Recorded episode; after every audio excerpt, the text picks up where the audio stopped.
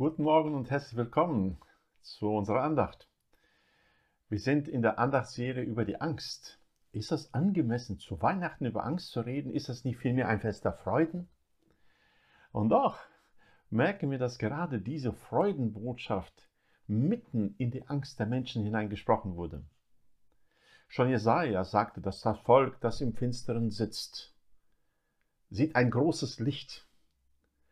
Ja, Freude kommt auf, wenn Licht in die Finsternis kommt. Ähm, ich habe in der Schule in Estland meine, in meiner Schulzeit hauptsächlich in der zweiten Schicht die Schule gehabt. Das heißt, ich musste abends drei Stunden auf den Bus warten, dann zu unserem Bauernhof fahren, dann nochmal drei Kilometer dort zu Fuß nach Hause gehen.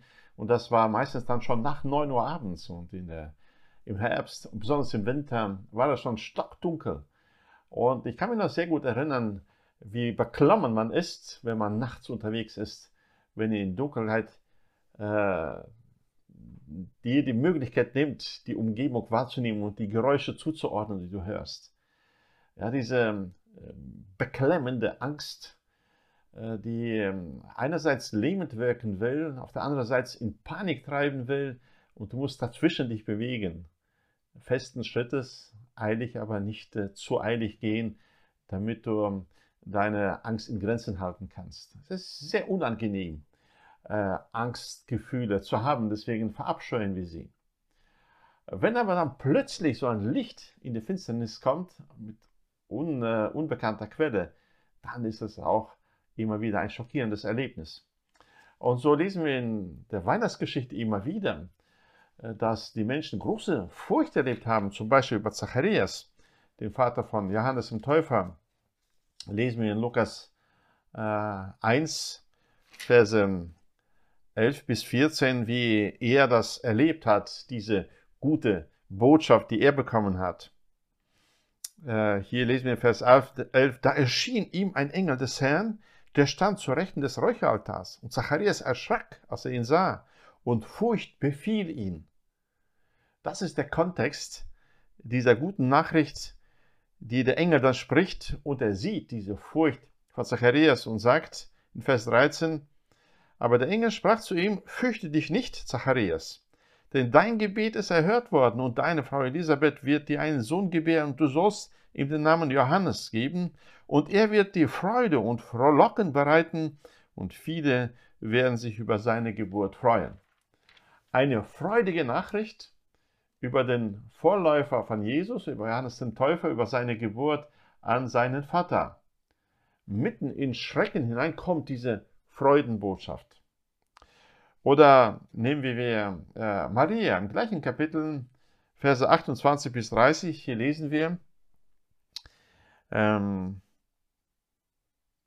und der Engel kam zu ihr herein und sprach, sei gegrüßt, du Begnadigte.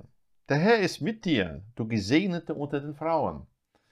Ja, Maria erlebt diese Erscheinung des Engels. Was bewirkt das bei ihr? Wir lesen, als sie ihn aber sah, erschrak sie über sein Wort und dachte darüber nach, was das für ein Gruß sei. Also auch hier sehen wir, Angst überfällt sie. Sie erschreckt darüber, über diesen Gruß des Engels, der zu ihr reingekommen ist. Und wiederum der Engel sprach zu ihr, fürchte dich nicht, Maria, denn du hast Gnade vor Gott gefunden. Ja, diese Gnadenbotschaft ist oft im ersten Moment erschreckend für den Menschen.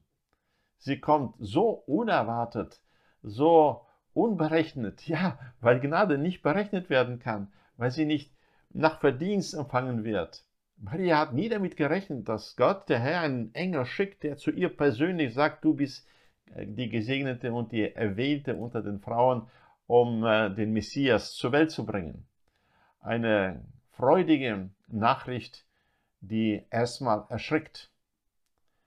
In Kapitel 2 lesen wir dann, wie Gott diese gute Botschaft den, äh, den Hirten im Felde weitergibt.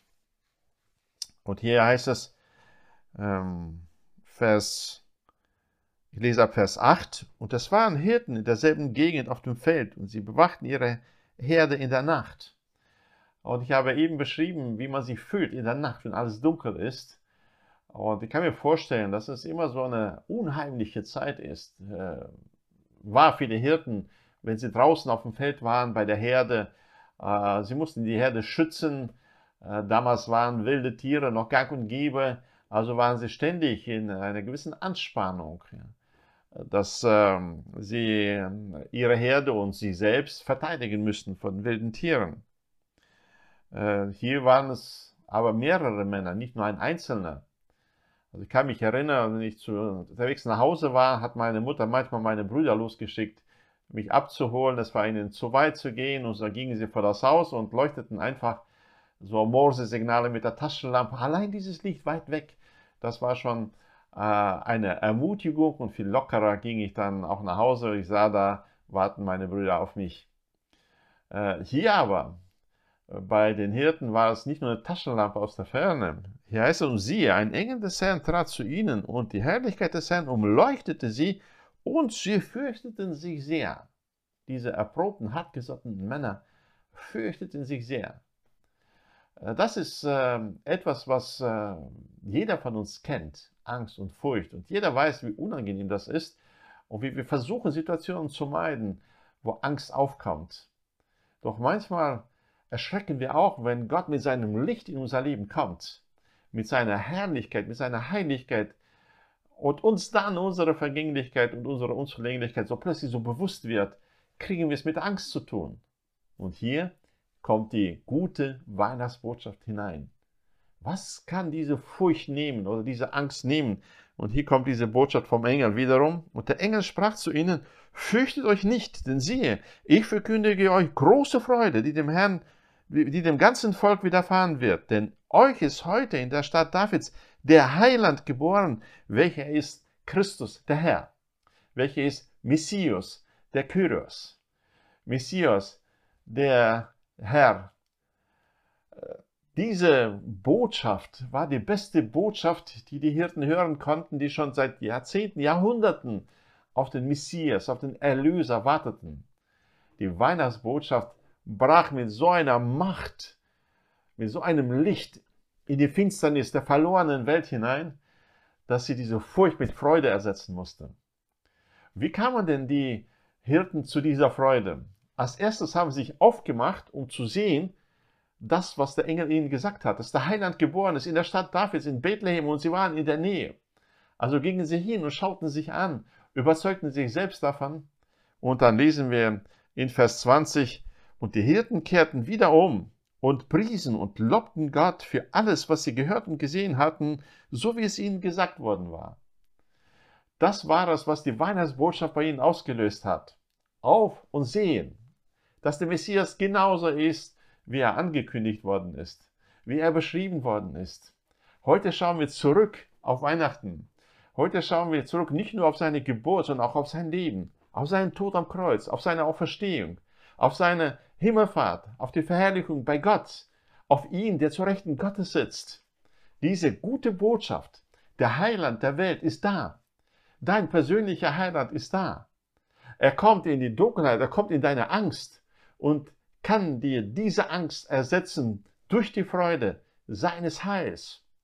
Sowohl für Leib als auch für Seele, als auch für den Geist, fürs ganze Leben hier und für alle Ewigkeit. Das ist die gute Botschaft. Lasst uns uns freuen am Herrn, unserem Erlöser.